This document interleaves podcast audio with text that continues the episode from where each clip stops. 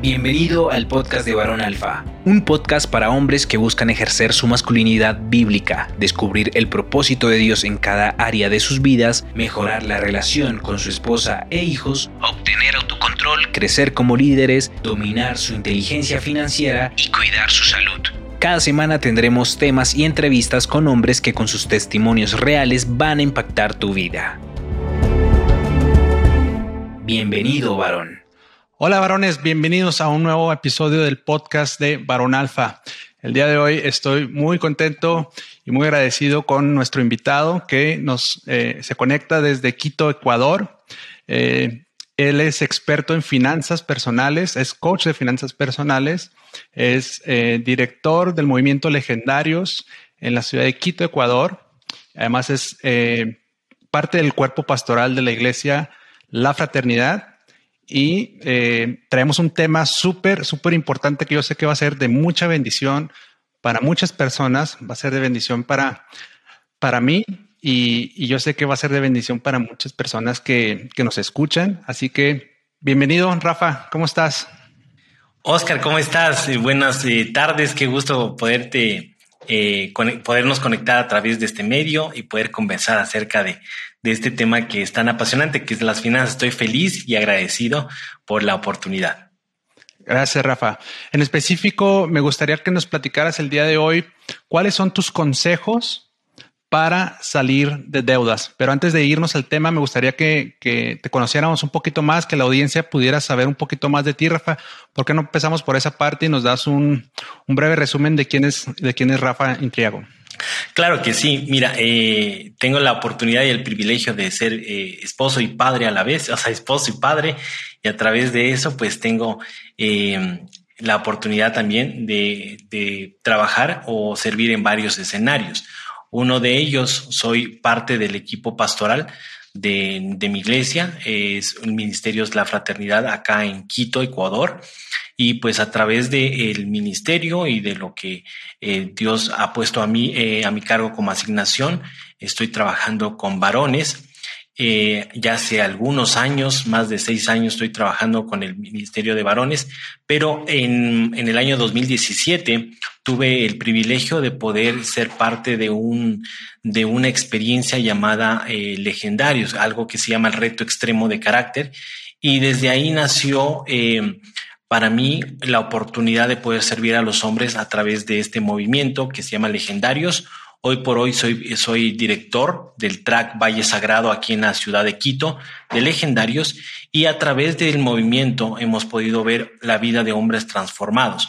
Mira qué interesante que es, es, es esto, porque cuando Dios ve a Abraham, no solo ve un hombre, sino ve generaciones que pueden ser transformadas.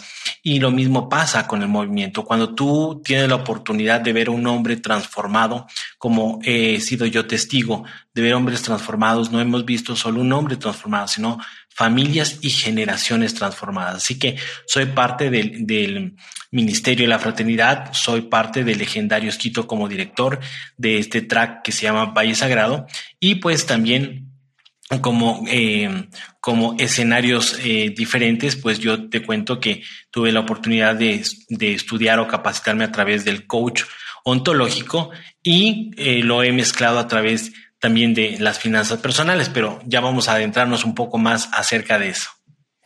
Excelente, excelente. Pues te comento que los legendarios está, están por todos lados y los bendecimos muchísimo. tengo la oportunidad de, de conocer a, a varios legendarios. Este, he tenido, ya lo he mencionado anteriormente, porque hemos tenido por ahí algún otro invitado también legendario y los, los amamos, los bendecimos y, sabemos que, Dios está detrás del movimiento de legendarios y, de todo lo que, lo que ustedes hacen. Y bueno, si hablamos un poquito más ya del tema en específico, que es cómo salir de deudas. Rafa, a mí me gustaría que, que compartieras con la audiencia de Barón Alfa tu testimonio. Yo sé que tú tienes un testimonio y que ese testimonio impactó tu vida y que ahora tiene mucho que ver con, lo que te dedicas en este sentido de, ayudar a otras personas y a familias y a parejas a, manejar sus, finanzas correctamente. ¿Por qué no nos platicas un poquito de, ese testimonio? Oye, por supuesto, claro que sí. Eh, el, tema de las finanzas personales nacen desde un momento de crisis que eh, yo tuve. Te cuento que hace muchos años, bueno, yo tuve también el privilegio de o la oportunidad de estudiar administración o una carrera administrativa como es el marketing. Sin embargo, a través de, del tiempo te das cuenta que eh, te enseñan o aprendes tú a administrar los recursos de otros pero te cuesta administrar tus propios recursos. Y en ese ejercicio en el cual tú comienzas a desarrollar ya el día a día, te das cuenta que comienzas a cometer varios errores y esos errores a través de malos hábitos te llevan a una crisis. Eso fue lo que me pasó a mí. Te cuento que tuvimos una crisis familiar y eh, tuve que emprender ese camino solo, el cual ya, ya me correspondía más o menos un poco más de los veintitantos años, no, no, no, era mucho, eh, y comencé a caer en muchos errores financieros. Eso me llevó a mí, a, eh, obviamente vivía solo, eh, tenía más mes que dinero, trabajaba, me esforzaba, pero no veía el resultado porque tenía malos hábitos. Estos malos hábitos pues provocaron en mí ese error de tener deudas de vivir en una crisis, de saber y eh, preguntarme qué es lo que está pasando. Trabajaba, me esforzaba, pero no veía eh, cristalizado nada. Entonces, em, sé que en medio de todo eso Dios fue muy fiel conmigo, me ayudó, me sostuvo, pero creo que a través de eso también hay lecciones que aprender. Entonces, eh, te cuento que está sobreendeudado, trabajaba, pero mi sueldo netamente tenía que irse a, a pagar o a cubrir mis, las obligaciones que había tenido por responsabilidad. Y eso provocó en mí una gran tristeza. En medio de todo esto, yo tuve, como te les comentaba hace un momento, tuve la oportunidad de formarme como coach y creo que me dio herramientas que me ayudaron a ver lo que antes no veía. Y poco a poco fui tomando estas herramientas para decir, ok, tengo un problema, lo hay, que reconocerlo, hay que saber que estoy en un momento difícil, pero estas herramientas me tienen que llevar a lograr un objetivo. Y fue así como empecé a profundizar temas financieros, temas que, que sanen mi ser, porque había algo que estaba mal en mi querer ser. Eh, muchos me preguntan hoy por hoy, ¿qué debo hacer para lograr mi libertad financiera, mi independencia financiera? O qué debo hacer para salir de la deuda. Y una de las cosas que nosotros hemos aprendido o he aprendido a lo largo del tiempo es que no tienes que hacer, porque el hacer es temporal, tienes que ser. Cuando tú mm. eres, por ejemplo, disciplinado, tú vas a tener los resultados. Entonces comencé a cambiar eh, mi forma eh, y un estilo de vida que me permita lograr el hacer cambiando el ser. Entonces, a través de esa experiencia que te dije que me llevó a una tristeza profunda, eh, no quiero decir que fue depresión, porque he escuchado muchos casos de hombres eh, que han estado en depresión y sé que son, ah, es algo mucho más eh, severo. Yo estaba en una tristeza profunda porque eh, imagínate, trabajaba todo el tiempo, me esforzaba, llegaba hasta la madrugada porque hacía, eh, extendía mi, mi, horario de trabajo, pero no veía un resultado. Entonces eh, me, me, sentía frustrado, me sentía eh, que realmente no alcanzaba nada.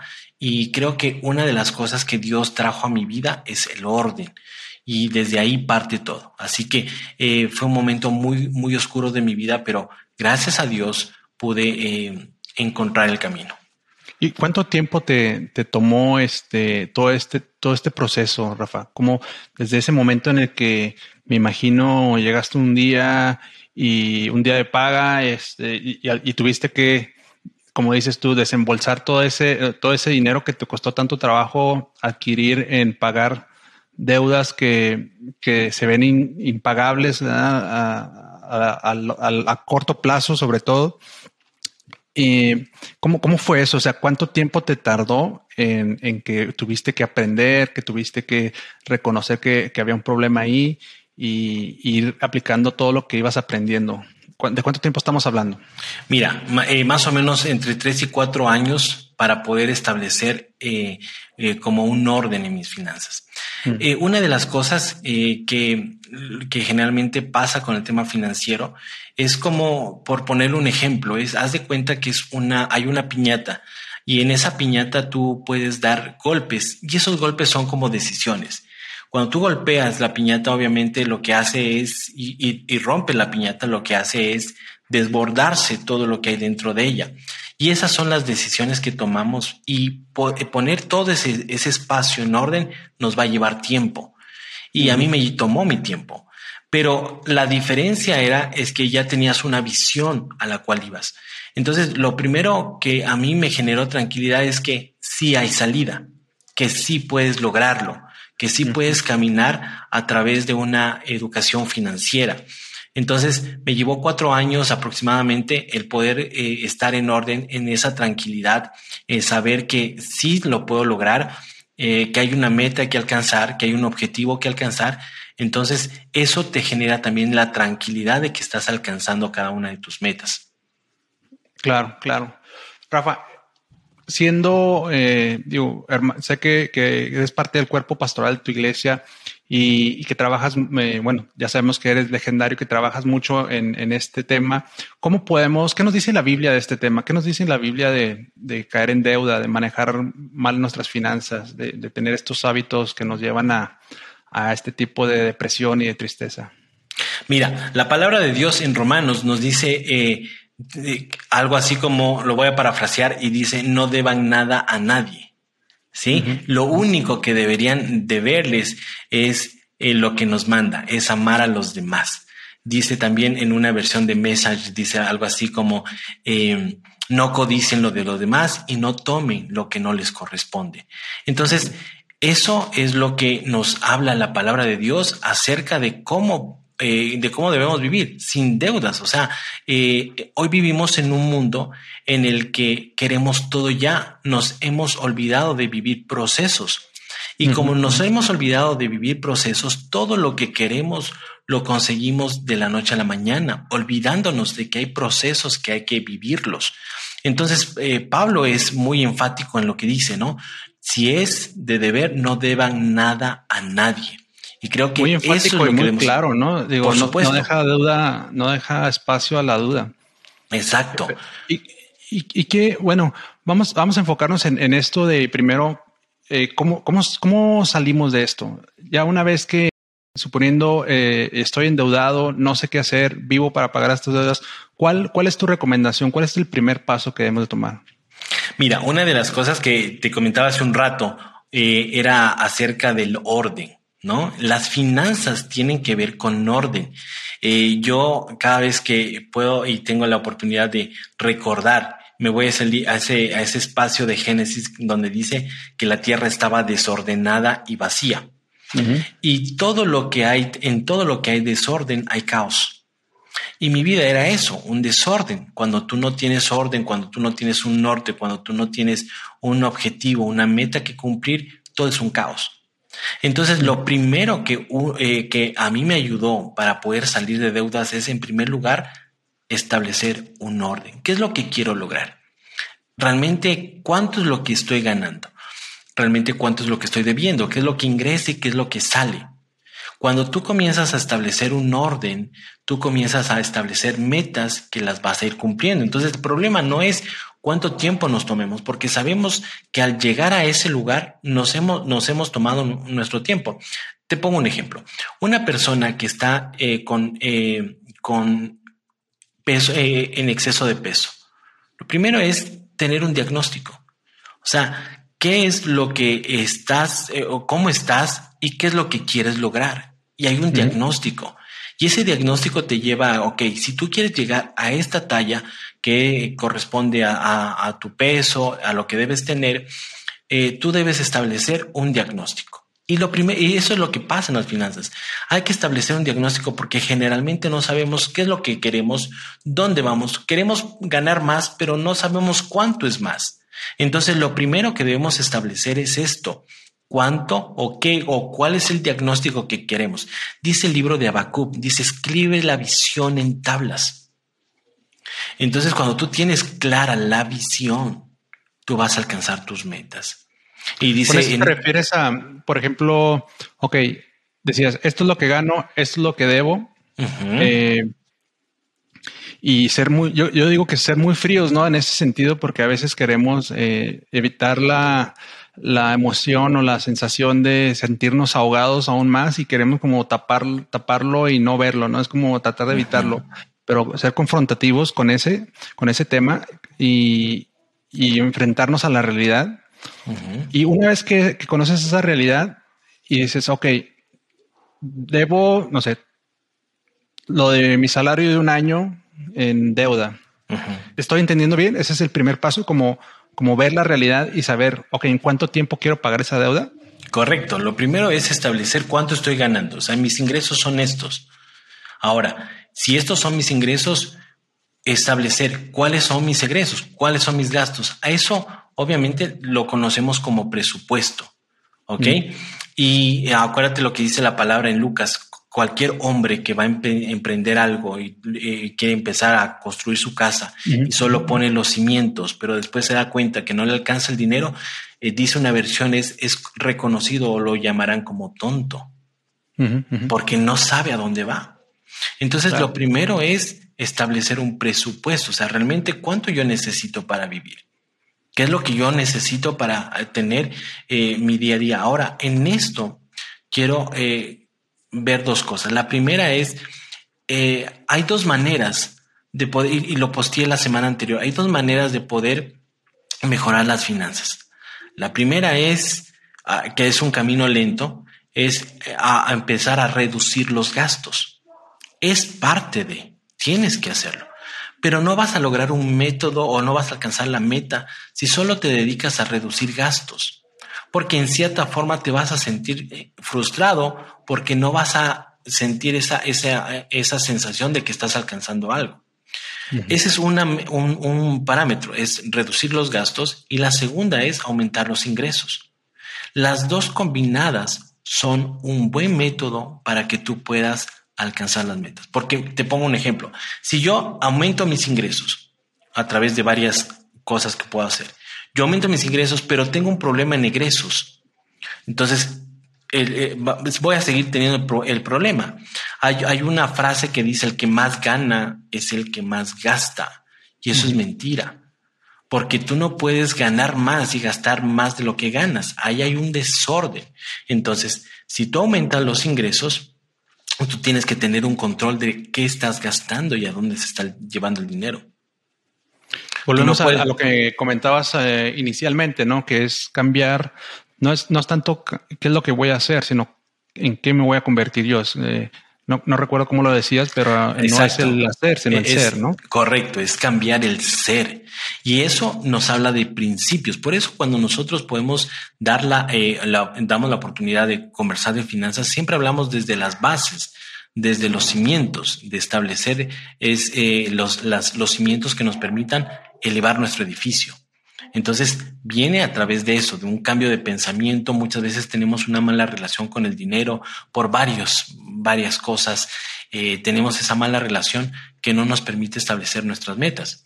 Sabemos que el dinero es importante. Mira, la palabra de Dios eh, se dice que hay más de dos mil eh, versículos que hablan acerca de la educación, de las finanzas. Y si, la, si está en la Biblia tantas veces es porque es importante. Ahora, ¿por qué es importante? Porque muchas veces el dinero ocupa el lugar que le corresponde a Dios. Y lo que Dios quiere es que nada ocupe el lugar que le corresponde a Él. Entonces, por eso es importante entender cuál es mi relación con el dinero, a quién estoy haciendo mi, mi Dios. La pregunta es, ¿cuánto tiempo tú pasas pensando en dinero desde que te levantas? Sí, sí. Para bien o para mal, ¿no? Es decir, si te sobra el dinero, nada más estás pensando en todo el dinero que tienes. Y si te falta el dinero, nada más estás pensando en todo el dinero que te falta. Pero de una forma, de un extremo o el otro, te distrae de tu relación con Dios. Ahora, correcto. Este, yo creo que queda claro cuál es el primer paso, ¿no? Eh, ser realistas, confrontar la realidad, ver, este, hacer un presupuesto y, ver tus ingresos contra tus egresos. Eh, ¿cuál, ¿cuál, es el siguiente paso? ¿Qué, ¿Qué, fue lo que tú hiciste? Mira, una de las cosas es lo que tú hablabas ahorita de confrontar, ¿no? Hay algo que nosotros eh, queremos justificar y a eso se le llama la diferencia entre necesidad y deseo. Todo mm. hoy por hoy decimos o creemos que es una necesidad. Y cuando nosotros creemos que todo es una necesidad, siempre vamos a estar justificando nuestros gastos. Te pongo un ejemplo y solo es netamente un ejemplo para que podamos ilustrarlo. Yo puedo decir, oye, necesito el último iPhone. Es solo por ilustración. Y puede ser que no lo necesite porque yo puedo hacerlo o puedo trabajar o puedo seguir eh, teniendo mi día a día con un teléfono de esa gama o una gama mucho más baja. ¿Ok? Entonces, como yo lo necesito, tengo que endeudarme para, para obtener aquellas cosas. Ese, es, ese es el concepto de poder definir qué es para mí una necesidad. Cuando yo tengo claro que la necesidad es aquello que necesito, valga la redundancia, para vivir el día a día, voy a entender que eso no es por hoy una necesidad. Y voy a entender que es un deseo. Ahora, los deseos no son malos. Todos deseamos mejorar. Creo que cuando hablamos de prosperidad, estamos hablando de empujar hacia adelante. Y todos estamos con la mira de empujar hacia adelante, de ser mejores todo el tiempo. Pero no podemos justificar aquellos deseos con necesidades. Entonces, establece, es, es, establece cuáles son tus prioridades. Cuando tú estableces tus prioridades, vas a aprender a decir no. Por ahora no, no está mal lo que queremos, pero por ahora no lo vamos a tener. Mm, eso, eso es, eso es lo difícil, ¿no? Muchas veces, eh, inclusive justificamos compras impulsivas diciendo, bueno, es, es que para esto trabajo, ¿no? Esa es una frase muy, no sé si, si allá en Ecuador lo utilizan mucho, en México la utilizamos mucho y es este, pues para eso trabajo, ¿no? Para eso me pongo una friega, para eso, no sé, pues, pues para eso trabajo, para tener, para darme mis lujitos, para, para consentirme. Y este, y así nos la llevamos. Entonces, eh, ese sería como el segundo paso. Eh, una vez que, conoces tu realidad, bueno, empezar a diferenciar eh, necesidades de gustos o no sé, ¿cómo lo llamaste? deseos. Deseos. Ok. Me y parece hago bien. Y hago énfasis en esto. Miren, no está mal desear. No está mal. El tema es cuál es mi situación ahora para tenerlo. Y creo que debes establecer deseos, o sea, eh, debes decir, ok, yo quiero. Y ahora lo que tú dices, por ejemplo, para eso trabajo. Esos son argumentos que muchas veces ponemos para justificar eh, eh, nuestras malas, nuestros malos hábitos. Los hábitos, mira, eh, haciendo un paréntesis, los malos hábitos que yo tenía me llevaron a vivir en, ese hueco que te comentaba.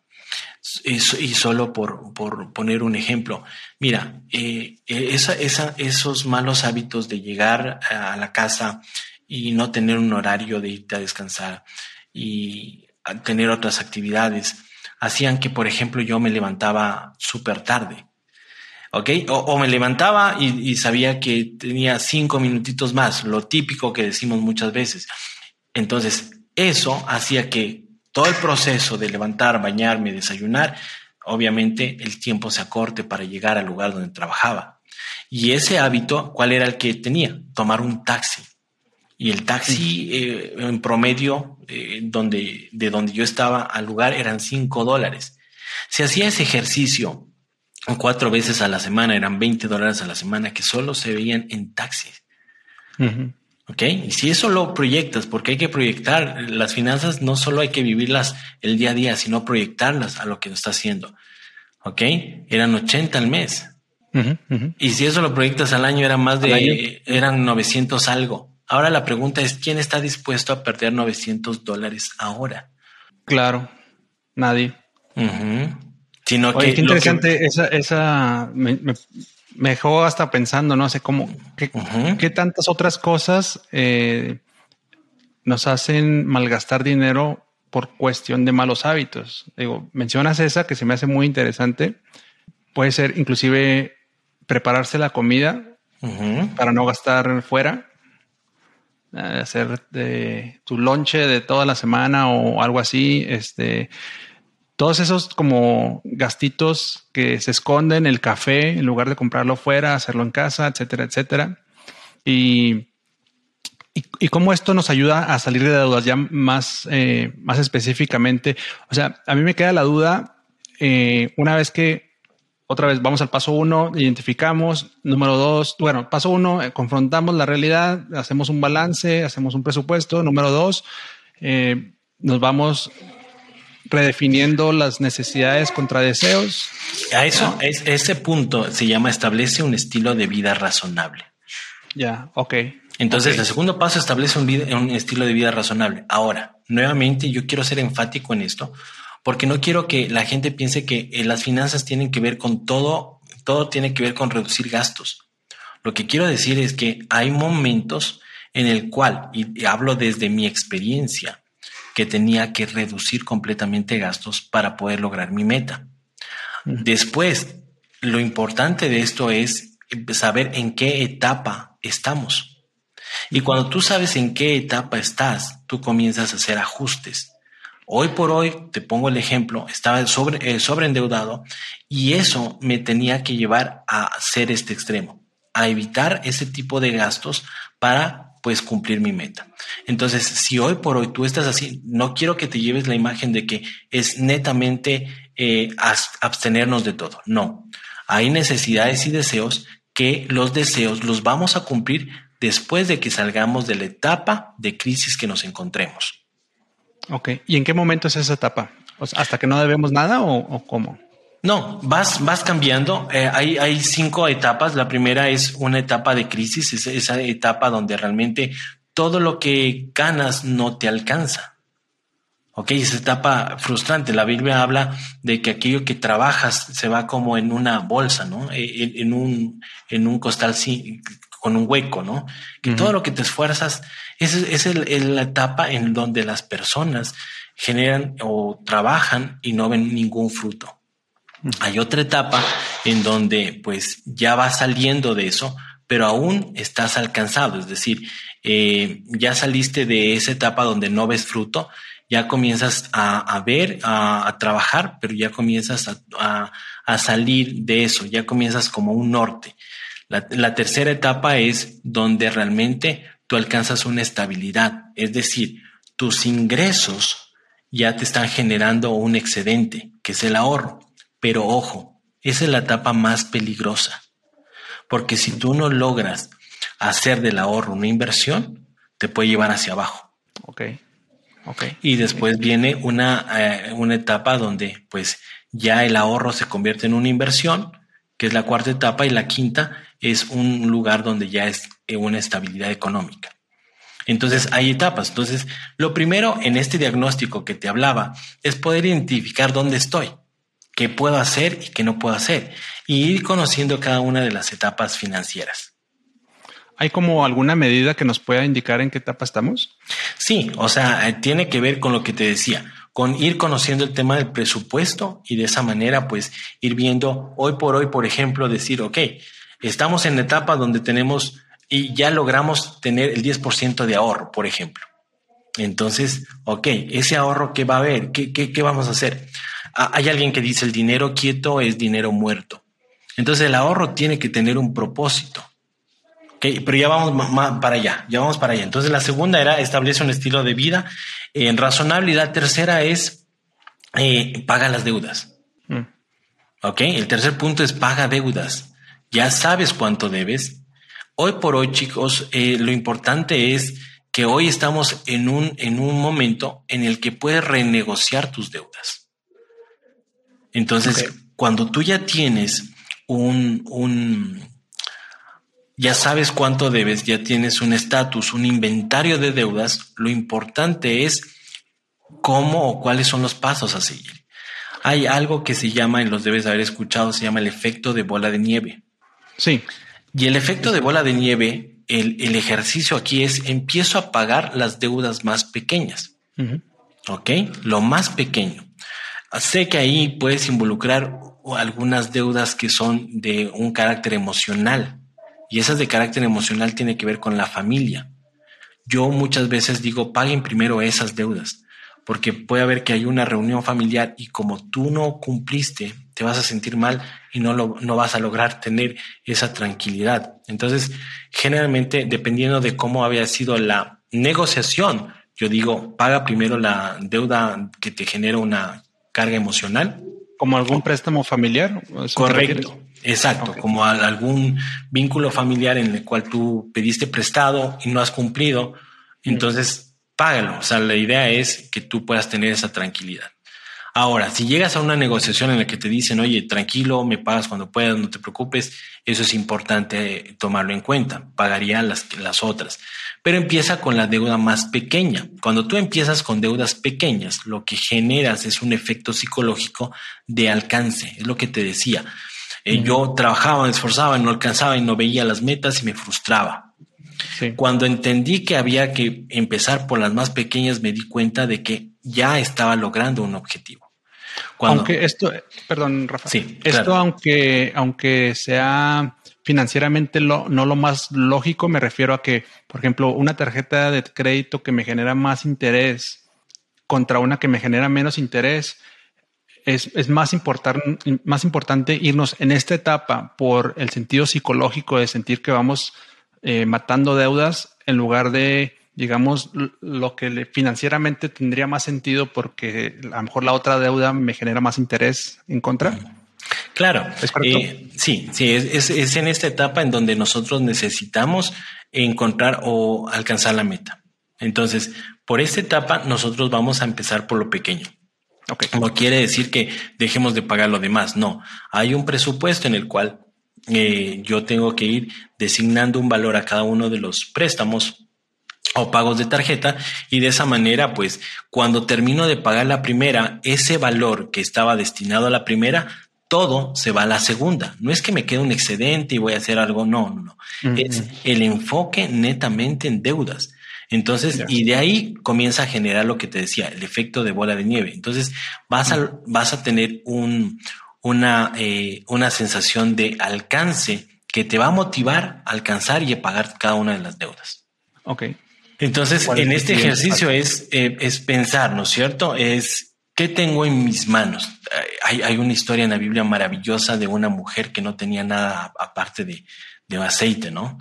Sí. Y, y, llega el profeta y le dice, ¿qué es lo que tienes? Le dice, tengo aceite y se están llevando a mis hijos a ser esclavos. Y ella dice, usa lo que tienes.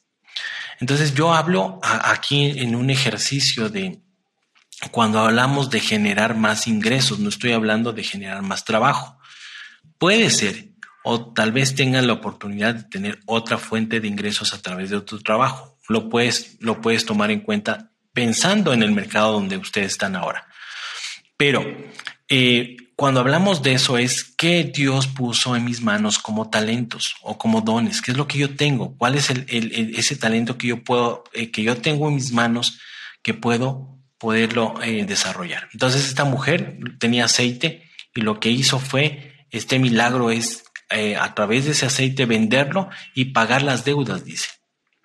Y mira lo interesante de esta historia, que la mujer le dice al profeta es el hombre que es el hombre que le temía a Dios. Habla de un hombre con una característica de temor a Dios, pero aún así tenía un mal hábito de haber dejado a su familia endeudada.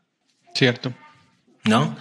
Y cuando nosotros eh, empezamos a ver qué es lo que yo tengo en mi casa que me puede ayudar a pagar por lo menos una deuda, muchas veces tenemos eh, artículos, cosas que no usamos, máquinas que no usamos y que nos pueden ayudar a generar un capital, ya sea para invertirlo y generar un ingreso o para pagar una deuda.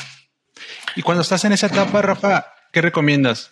Eh, ¿Pagar las deudas o invertirlas o ahorrar? Porque es decir, yo supongo que muchos de los que estamos escuchando esto hemos escuchado eh, varias eh, consejos para, para este tipo de situaciones y algunos pudieran contradecirse con otros dependiendo pues eh, del, del, del, experto, del coach, etcétera. Pero tú recomiendas primero enfocarnos a salir de deuda antes de empezar con algún ahorro, antes de empezar con alguna inversión. Eh, es decir, también si se te presenta alguna oportunidad de negocio en ese inter, cuando estás endeudado, es mejor dejarla pasar y enfocarnos en, en, en pagarle estas deudas a excepción de lo que mencionas, que fuera un ingreso adicional? Verás, depende de muchas cosas, porque yo te podría decir invierte, pero la pregunta es eh, en qué vas a invertir, cuál va a ser. para invertir hay que tomar en cuenta tres cosas. La primera es, ¿es rentable? Hay, hay, hay cosas o hay em, momentos en que puedes invertir en algo que sea muy rentable, pero ahí viene la segunda, el segundo factor. ¿Es seguro? Mm. Hay cosas que son, hay inversiones que son muy rentables, pero no son seguras. Hay inversiones que son seguras, pero no son muy rentables. Y el tercer punto, en, en, cuanto a una inversión, tienes que darte cuenta qué tan líquido es. Es decir, cuánta liquidez me genera. Cuando yo necesite el dinero en efectivo, ¿en cuánto tiempo lo voy a tener? Entonces, sería buenísimo que tú puedas invertir sabiendo esas tres cosas. Qué tan rentable es, qué tan seguro es y qué tan líquido es. Pero entonces, no estás en contra de, invertir mientras estamos endeudados o, No, no, no, no, Si tú puedes y tú crees que hay algo en lo que tú puedes invertir y te, te está permitiendo hacer los pagos y cumplir con todas tus responsabilidades, hazlo. Pero nuevamente tienes claro en qué vas a invertir y generalmente cuando estamos, y te digo por mi lado, cuando estás en ese, ese momento en el que lo único que es es buscar la luz, lo único que te enfocas es en pagar las deudas. Pero si hay alguien que lo puede hacer y que dice, no, es una inversión rentable donde a futuro voy a ver, pues eh, hay que tomarla. Ok, ok. Entonces, siempre y cuando eh, podamos seguir pagando esas deudas y, siguiendo con el efecto de nieve que mencionabas, eh, es decir, ir pagando la deuda más pequeña primero. Y con esto me, me, supongo que, te refieres a lo mejor a no, dar el mínimo pago en la deuda más pequeña, sino cuánto, el doble o cómo, cómo podemos distribuir esa, ese pago. Es decir, yo tengo tres tarjetas de crédito, eh, una con tanta cantidad, otra con menos cantidad y otra con la más pequeña cantidad. Me voy a enfocar en la más pequeña independientemente de los intereses, etcétera, por este motivo de la cuestión emocional y que me va a ayudar a, crear este efecto de nieve. Si lo estoy entendiendo bien, pago esa deuda de la deuda más pequeña. El pago de esa deuda, digo, el, digamos, el pago que estaba destinado para esa tarjeta, ahora que ya no la debo, lo voy a poner a la segunda tarjeta. Correcto, correcto. Y una vez que pague esa segunda tarjeta, el pago de la primera más el pago de la segunda, se van a ir toda la tercera. O sea, voy a vivir todo ese tiempo sin eh, pagando esas mismas cantidades siempre hasta que salga de todas estas deudas, ¿correcto? Correcto. ¿Lo estuve entendiendo bien? Perfecto, perfecto. Entonces, quiere decir que estoy comunicándolo bien. Ok, sí, sí, sí, así es. o, el, o, el, o, el, oyente es muy inteligente. También, por supuesto que sí. No te creas. No, es que sí, nada más quería aclararlo para quien nos escucha, este, lo tenga, lo tenga visualizado eh, correctamente. Ahora, yo tenía una pregunta en, ese sentido, antes de pasar al siguiente punto, es ¿cuánto, cuánto debo destinar a este primer pago de, esta, de esta tarjeta? Le estoy diciendo en tarjetas, pero pueden ser dedos de cualquier tipo, ¿verdad? Nada más para visualizarlo de una forma. O sea, ¿cuánto debo dar? Este, ¿Cuánto recomiendas? A lo mejor el, pago mínimo son, vamos a ponerle 50 dólares. Eh, ¿cuánto recomiendas que, le incremente más del mínimo? Si es que hubiera alguna forma de, calcular eso. Claro, hay un porcentaje en la cual nosotros deberíamos eh, generar un tema de, deudas. Pero si ya estamos en ese momento y hablábamos de ese momento de, crisis, lo primero es establecer cuánto necesito para vivir. Eso es la necesidad, la que habíamos hablado antes de este punto. Mm. Entonces, para pagar eh, el vivienda, alimentación, transporte, salud, todo ese tipo de cosas me va a generar un valor, un, rubro ahí. ¿Ok? Entonces, si yo necesito ese rubro para poder cubrir mis necesidades, tengo que entender cuál es mi excedente para cubrir las deudas. Ok, ok. Y en ese grupo de deudas tengo que entender, ok, tengo una con un, eh, voy a, a, la más grande le voy a dar te pongo el ejemplo, el, pago mínimo, porque no me alcanza, porque quiero enfocarme en la primera. ¿Ok? Entonces, en base a eso, tenemos que establecer la estrategia de cómo empezar a atacar a la primera, que puede ser que voy a pagar la, la, tercera tarjeta en el ejemplo que tú pones, un monto mínimo, en la segunda voy a inyectar un poco más y en la primera está todo mi esfuerzo para poder cerrarla. Ok. A la segunda, ya cerrando la primera, eh, le pongo todo mi esfuerzo para cerrar esa tarjeta. Y a la tercera, este, pues pongo mi esfuerzo ya para, para cerrarla. Ahora, ojo, no estoy hablando de que las tarjetas de crédito son malas. ¿Ok? Las tarjetas de crédito tienen sus beneficios, pero hay que saberlo usar. Y si no le hemos sabido usar, es preferible que pues entendamos que hay cosas que yo no lo puedo manejar ahora porque no tengo ese criterio financiero. Hoy por hoy tú sabes que hay la tarjeta de crédito y de débito. Entre las dos, que no se usara de crédito, prefiero la de débito. ¿Ok? Pero tampoco estoy poniendo como es lo peor la tarjeta de crédito. No, nos va a ayudar para muchas otras cosas, para ganar puntos, millas, etcétera, etcétera, etcétera. ¿Ok? Siempre y cuando yo la puedo usar. Por ejemplo, yo no podría poner en crédito a tarjeta de crédito pagar alimentos y diferirlo, ¿no? Porque eh, eh, eh, yo tengo un rubro, yo tengo un porcentaje, un valor que estoy destinando a la comida mensual. Entonces, si yo voy con la tarjeta de crédito y voy a pagar los alimentos, debería ser, en este ejemplo que te estoy poniendo, 100 dólares para mis alimentos. Y eso está cubierto con un respaldo que tengo en el banco. Mm.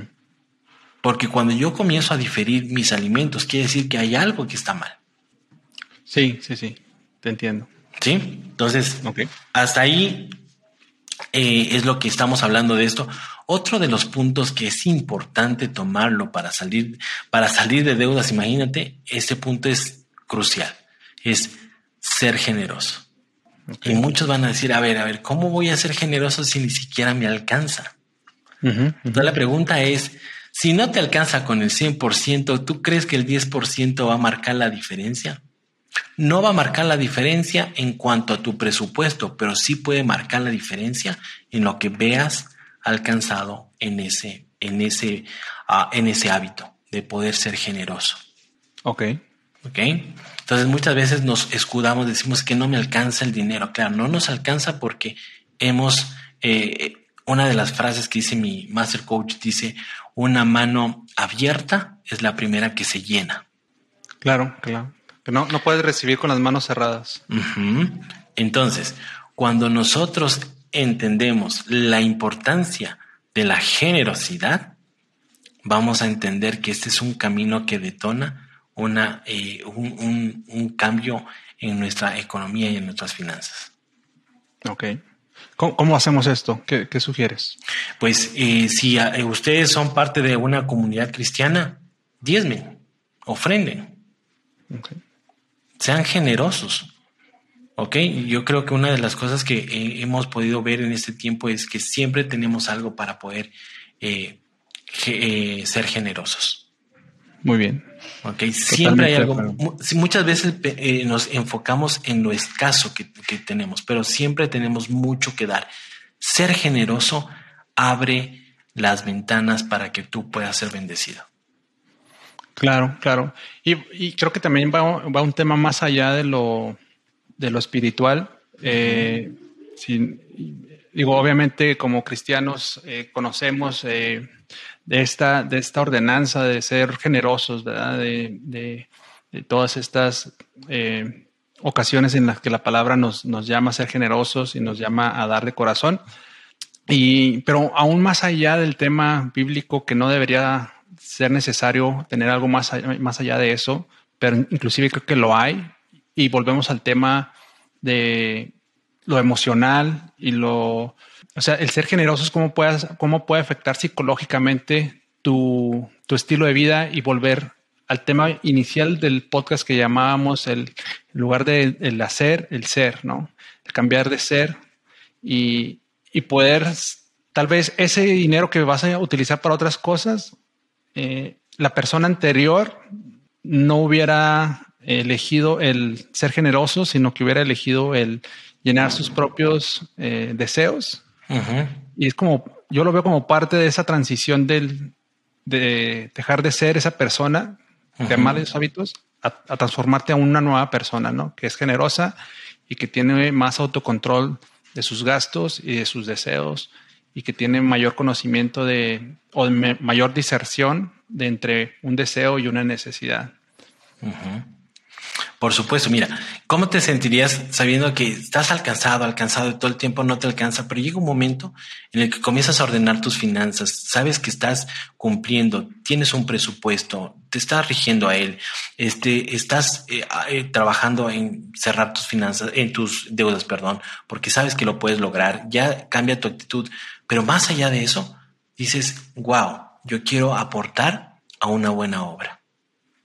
Psicológicamente, hay un efecto que dices, mi dinero está sirviendo para bendecir a otros. Claro, claro.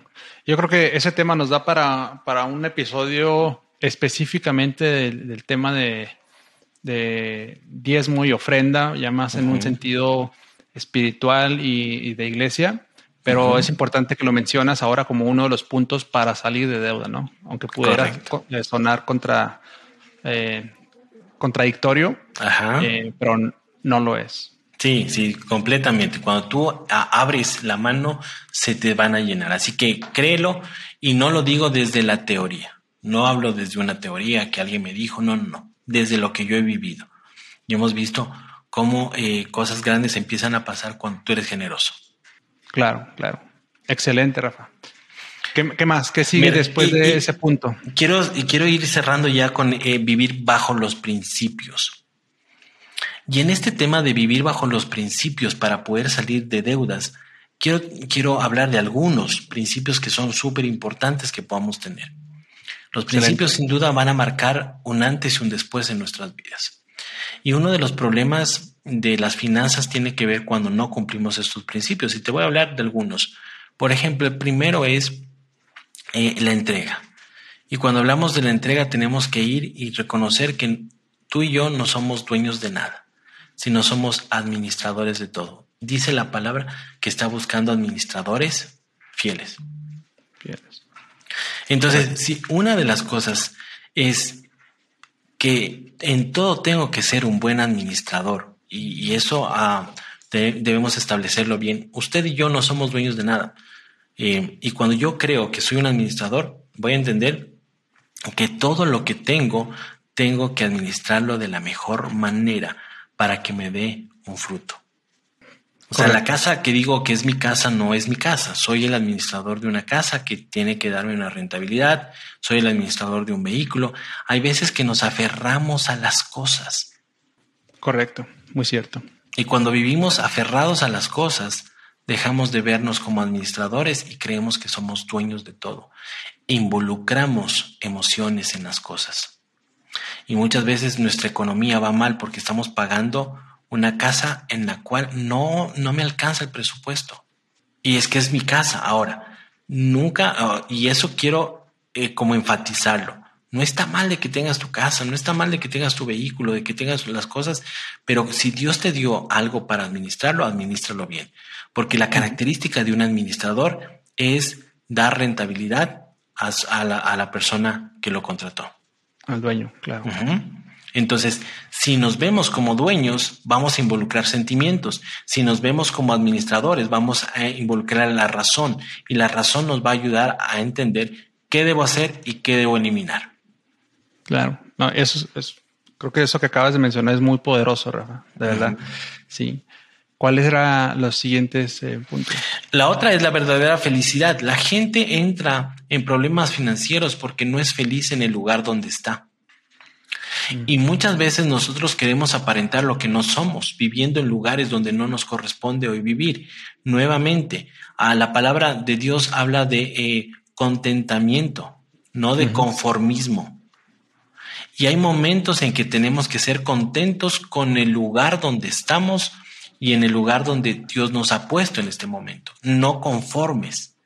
Yo tengo sueños y lo que les decía hace un rato, o sea, todos empujamos hacia adelante a través de algo que creemos que es prosperar. Pero si yo me veo y, soy eh, y puedo entender mis finanzas, puedo entender que hoy no puedo vivir en el lugar que anhelo, pero en el lugar donde estoy voy a ser contento y voy a vivir el proceso.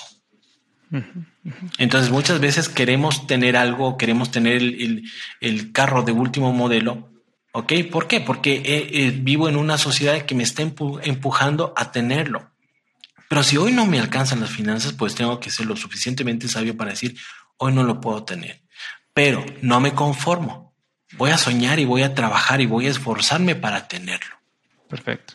Precisamente ya te iba, te, iba, te iba, a preguntar eso, ¿no? ¿Cómo, ¿Cómo diferencio entre contentamiento y conformismo? Porque creo que, que tiende a, a, malinterpretarse el término de contentamiento, ¿no? Sobre todo en, en un ámbito secular, eh, cuando tú llegas y les hablas de contentamiento, pueden eh, confundirlo muy fácilmente con conformismo, ¿no? Y nos puede, nos catalogan luego de conformistas y esto, eh, pero, pero no, no es lo mismo, no es lo mismo. Es, es contentamiento, es estar, como decías ahorita, contento con lo que tengo en este momento, y a diferencia del conformismo, sigo teniendo sueños, sigo echando para adelante, sigo buscando eh, mejorar mi situación, pero disfrutando el proceso, ¿no? Disfrutando de las etapas en donde voy estando y en donde Dios me lleva cada día y en cada momento. Correcto. Es eso, correcto. Y Dios nos ha llamado a hacer, tenemos un ADN de conquista, de alcanzar cosas grandes. No podemos conformarnos con, con, el lugar donde estamos. Creo que Dios nos llama a conquistar algo más, pero hay procesos que vivirlos y tenemos que ser sabios en eso. Creo que esto es esto de verdad es muy poderoso y, este y me alegra que podamos discutir, discutirlo el día de el día de hoy, Rafa, porque eh, creo que son de los temas que a lo mejor no, quedan muy claros a veces en, un servicio y, te vas con una idea errónea, ¿no? Como, como hijo de Dios, como cristiano y empiezas a decir, bueno, ¿cuál es, cuál es mi lugar, no? Entonces tengo que eh, tener contentamiento con lo que tengo, pero significa eso que, debo estar contento siempre en la situación en la que estoy. Si estoy en deuda, debo estar contento en esa situación o cómo funciona, ¿verdad? Entonces creo que, que esto, esto debe de de difundirse, ¿no? Entre, entre nuestros hermanos, entre los hombres y, creo que también logra una función muy importante en lo que nos mencionabas de tu testimonio, ¿no? Creo que, eh, y, lo sé porque lo, también lo he vivido y creo que muchos hombres lo hemos vivido, esa etapa de sentirte frustrado, de, sentirte triste, de, no saber, eh, de, sentir esa ansiedad, de no saber eh, cuál va a ser tu situación en los próximos meses, ¿no? O en los próximos años. Y, yo creo que esa es nuestra labor en este momento, ¿no? Y, te, agradezco este espacio, Rafael. No, no, no, estamos terminando todavía, pero sí quería agradecértelo porque en verdad creo que esto que nos estás compartiendo es muy, muy importante. Así es, y cuando yo lo aprendí, realmente eh, generó eso. O sea, no podemos vivir conformes y creer que este, esto es todo. No, hay algo más por conquistar, pero hay que saber entender las etapas y la gratitud es, nace desde ahí. Soy grato con lo que tengo, doy gracias al lugar.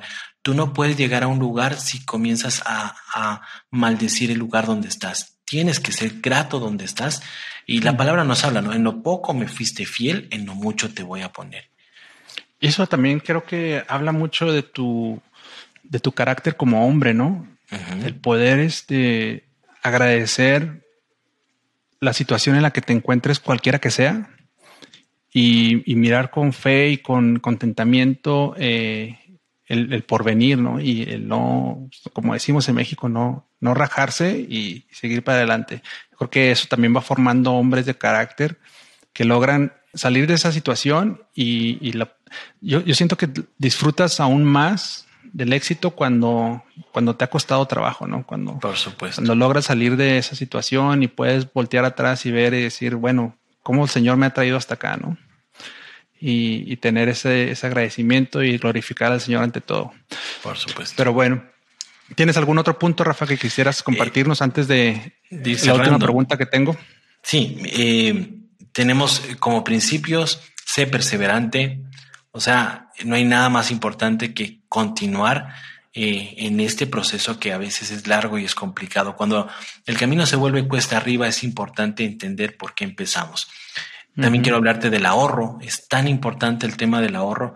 Eh, eh, los, había una palabra que se llama UR y viene del ahorro. El UR significa libertad.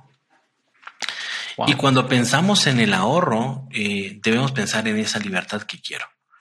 Nosotros hoy vivimos en una sociedad muy eh, en la que quiere todo instantáneo. ¿ok? Y no nos, y nos cuesta el tema de, pensar en el ahorro. El ahorro es importante, como les decía anteriormente. ¿Por qué?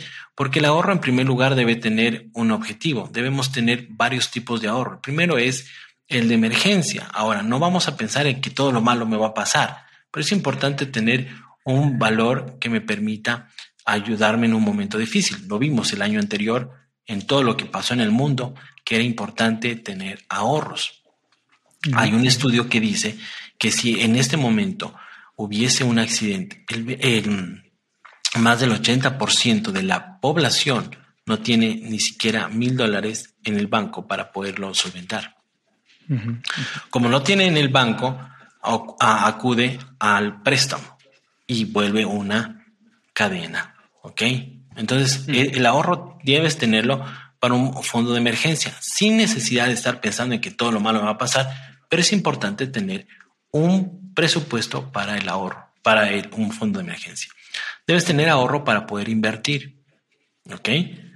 Para poder poner multiplicar. Acuérdate, el ahorro quieto es ahorro, eh, el dinero quieto es dinero muerto, el dinero tiene que producir y tienes que ponerlo a invertir, ¿sí? Ya. ¿Cuánto, déjame, me regreso tantito, ¿cuánto, recomiendas tener de ahorro de emergencia? Eh, hay algunos que hablan de tres, eh, de tres meses de tu presupuesto. Si mi presupuesto para vivir son mil dólares en el ejemplo, yo debería tener tres mil dólares en el banco. ¿Sí? Cuando dices presupuesto para vivir, ¿te refieres a gastos básicos meramente o, tu ah. ingreso mensual? Como... No, eh, a, lo que yo necesito como necesidad. A, vivienda, transporte, alimentación, salud, eh, internet, todo ese tipo de presupuesto me va a dar un valor que yo necesito para vivir mensual. es decir, si yo me quedo sin trabajo el día de hoy, tengo que tener eh, ahorro de tres meses. Correcto. ¿Y qué te va a permitir eso? Que en, el peor de los casos te demores tres meses en, en conseguir trabajo, vas a tener vas a tener un tiempo de tranquilidad, no vas a entrar en una presión que va a afectar no solo tu vida, sino la de tu familia. Entonces, hoy te quedas sin trabajo, pero pues tengo para cubrir tres meses. Otros hablan de seis meses. Ahí sí es un tema en el que las personas lo pueden ir manejando. Ok, ok. Sí. Son mínimo tres meses, pero puede ser hasta seis meses. Esto es dinero meramente ahorrado, no en inversiones. Tienes que tener acceso a él en cualquier momento. acceso inmediato pero para un caso de emergencia. Ok. Sí. Muy bien. Y, luego nos decías de la inversión. La inversión debes tener un, dinero que te esté generando eh, una utilidad. Entonces, en base a eso, ahí tú tendrías que ver si lo inviertes en algo a corto, mediano o largo plazo. Ahí sí es, son inversiones que tú lo puedes tener. Por ejemplo, esas inversiones sí tienen que generarte un grado alto de seguridad y hay otros que ya están hablando, por ejemplo, de eh, inversiones que, tienen más riesgo. Acuérdate de los tres puntos. La primera era rentabilidad, seguridad y liquidez. Entonces hay, hay, inversiones que son muy rentables, tienen una rentabilidad altísima, pero son poco seguras. Entonces, ¿cuándo poder invertir en eso? Cuando tengo un valor excedente que yo me puedo permitir perder. Entonces, si estoy dispuesto a perder cierta eh, cantidad de dinero, pues eh, es el dinero en el cual pues sé que no va a afectar ni mi fondo de emergencia ni mi presupuesto. Ok, ok. Muy bien, perfecto. Entonces el ahorro es súper importante, ¿no? El otro punto que quiero hablar, hablar acerca de los principios es la integridad. Un Dios justo nunca va a bendecir transacciones injustas. Wow. Entonces, muchas veces queremos que Dios nos bendiga, y todos anhelamos que Dios nos bendiga, pero la pregunta es, ¿estoy siendo íntegro en mi trabajo? ¿Estoy siendo íntegro con mis clientes? ¿Estoy siendo íntegro en el lugar donde estoy? ¿Estoy siendo íntegro en mi, en mi, en mi empresa? Entonces, un Dios justo jamás va a bendecir transacciones injustas. Wow, eso está fuerte. Entonces, muchas veces no vemos la bendición de Dios porque no caminamos en integridad. Y como vivimos bajo una presión de que Él lo hizo y yo también lo puedo hacer, nos justificamos. Correcto. Yo creo que gran parte de, las personas que optan por irse en, digamos, sendas no, no, no legales y todo esto, es, es por ese afán de, de lograr, eh, no sé cómo decirlo, caminos cortos, shortcuts, como lograr esa estabilidad o lograr ese, ese ingreso de una manera mucho más rápida. Pero como dices, me gustó mucho la frase, ¿no? Que Dios nunca va a bendecir este, algo que no sea justo. Correcto. Entonces, cuando caminamos entendiendo de que Dios es justo y me va a bendecir si yo camino en justicia, voy a entender que todo lo tengo que hacer bien. Entonces no le pidamos a Dios que nos bendiga en el trabajo, que nos aumente en el sueldo o que eh, pueda ser promovido a una promoción si me estoy robando el tiempo de mi trabajo o si estoy llegando tarde o tal vez estoy tomando cosas de la oficina que no me corresponden para llevar a mi casa. Entonces, o estoy haciendo cosas como eh, cosas que no están bien para que eh, tener más dinero. Correcto. Muy bien. Entonces hablamos de la integridad, hablamos del amor y la compasión, que fue lo que decíamos, es poder eh, sembrar en los demás, es poder entender. Las finanzas tienen que ver con el 10% de fe y el 90% de buenos administradores. Ok. Entonces, ese 10% me va a llevar a caminar en fe, porque pues eso es lo que, que debo hacer, caminar en fe. Como varones debemos caminar en fe. 10% eh, de las finanzas y el 90% es de cómo estoy administrando lo que Dios me da. Y eh, pedirle al Señor, uno de los puntos en esos principios es dominio propio. Tiene que ver con eh, la característica del fruto del Espíritu, dominio propio. Cuando aprender a decir que no? Hay momentos que tenemos que decir que no.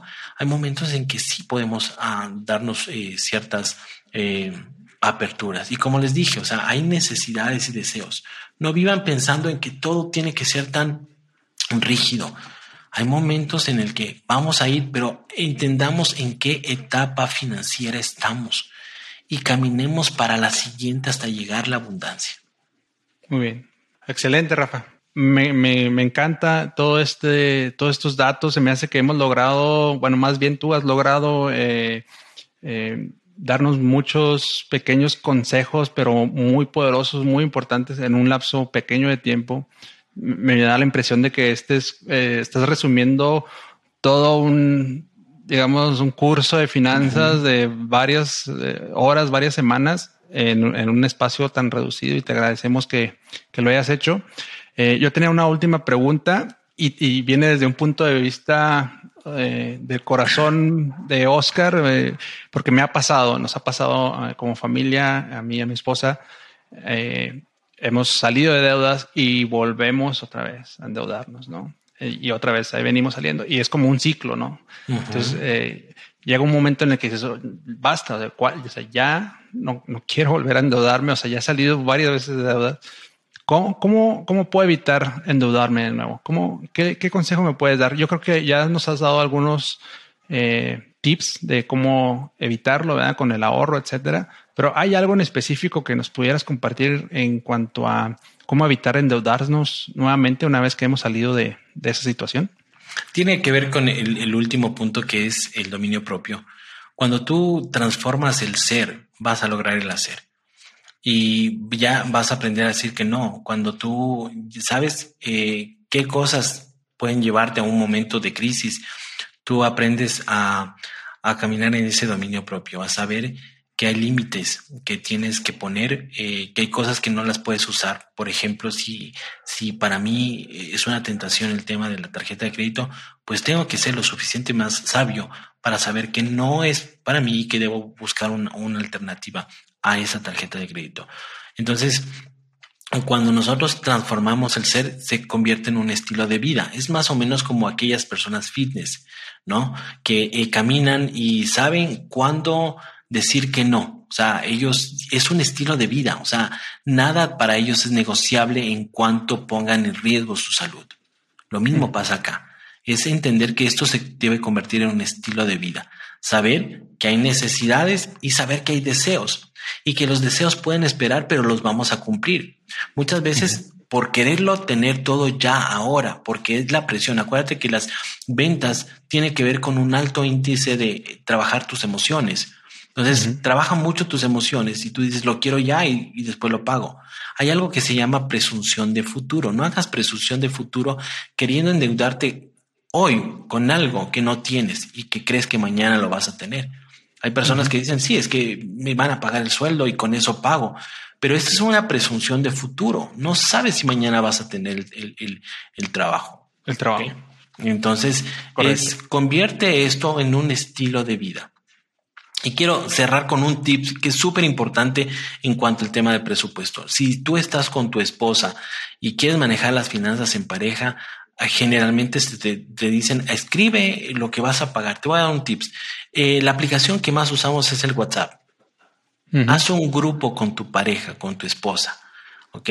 Y escribe ahí eh, en qué estás gastando, ¿ok? Y eso te va a llevar a, a, a pegarte a un presupuesto. Y eso va a ser parte de tu estilo de vida. Es poder ver en qué cosas estás gastando y de esa manera hacer las correcciones necesarias. Nuevamente. O sea, un, grupo entre yo y mi esposa donde cada vez que yo gaste algo, lo pongo ahí. Por, así es. Ok. Entonces tú vas escribiendo con tu esposa, eh, me gasté en esto, esto, esto, eh, y es, es, ese grupo de ustedes en el que, en el que ustedes al final de una semana van a establecer qué, qué gastos tuvimos, en qué incurrimos, pero es hacer como este un estilo de vida. Ok. Yo creo que sería muy interesante y de mucha bendición eh, que nos acompañaras en un, en un, episodio más adelante y hablar específicamente del tema del presupuesto, ¿no? o, exclusivamente de manejo de finanzas en pareja. Es uno de los temas que tengo por ahí eh, pendientes para un próximo episodio. Y, pues de una vez te, te, hago la invitación, ¿no? Para, para que nos acompañes nuevamente en ese tema, porque creo que, que es muy importante y creo que es una labor muy, muy importante la que tú haces, Rafa. Sé que este es tu trabajo y, esto es, eh, este es pues, tu profesión y, tú lo haces eh, de manera profesional. Así que cuéntanos si hay alguien que quisiera contar con tus servicios. Yo creo que es eh, una, una de los de los factores de éxito en esto eh, es tener una persona que te esté guiando, ¿no? Alguien a quien darle estando, darle cuentas, obviamente, eh, además de, nuestro Señor, pero alguien que, nos lleve, ¿no? como un coach, un coach, eh, corrígeme si estoy mal, pero un coach se refiere a una persona que te lleva de un lugar a otro, ¿no? Es como una carreta, ¿no? Así es. Y este, si alguien quiere contar con tu servicio, Rafa, ¿dónde te puede encontrar o dónde podemos encontrar más información? Mira, dice Proverbios, en abundancia de consejos vas a hallar sabiduría. Y desde ese momento de oscuridad en el cual yo me encontraba, encontré gente que me ayudó a ver lo que no veía. Y eso me llevó a tener, eh, entender lo que estaba haciendo mal y cambiar esos hábitos. Así que estoy dispuesto para poder servirlos. Para mí es una bendición poder compartir aquello que, cambió mi vida. Y claro, me pueden encontrar en mis redes sociales. Generalmente estoy en Instagram como arroba Rafa Intriago, tal cual, arroba Rafa Intriago en Instagram. Y pues estamos subiendo constantemente información y lo que tú decías acerca del de, el tema de parejas, estamos trabajando, te había comentado sobre un taller que, lo estamos desarrollando para eh, netamente eh, finanzas para parejas. Ya tenemos un material maravilloso en el cual estamos trabajando y, sé que va a ser de mucha bendición y me gustaría tenerte ahí para poder compartir contigo este tiempo. Excelente, no, claro que sí, cuenta con ello. Este, a quien nos esté escuchando, sigan a Rafa, voy a poner su, su Instagram por ahí en las notas del episodio para que lo sigan y estén al pendiente de lo que, lo que él comparte y de este próximo eh, pues taller, ¿no? Es un taller de, finanzas en pareja. Correcto, así es. Es en, en online. Online, así es. Perfecto. Pues muchísimas gracias, Rafa. De verdad, este, yo creo que ha sido un episodio de, mucha bendición, de, mucha información muy importante, muy interesante y creo que, muchos hombres van a poder eh, beneficiarse de estos consejos. Y pues nada, te damos nuevamente las gracias, te bendecimos, bendecimos a a, tu equipo de legendarios. Sabemos que van a andar por, por acá en, Estados Unidos muy pronto y, y, que Dios los lleve y los traiga con bien. Gracias, Oscar. Para mí, una bendición compartir contigo, conocerte una bendición. Así que te mando un fuerte abrazo hasta, hasta allá, hasta el paso. Que Dios te siga bendiciendo. Sé que eh, a través de este podcast, que es maravilloso, bendices la vida de muchos varones y que sé que vas a extenderte eh, por todo el continente. Así que te, te doy gracias por la invitación, pero también bendigo tu ministerio, tu podcast y todo lo que haces, sin duda alguna, va, eh, va a resonar muy fuerte. Para la gloria del Señor, mi Rafa. Gracias por tus palabras. Un abrazo. Un abrazo gigante, Oscar. Bendiciones.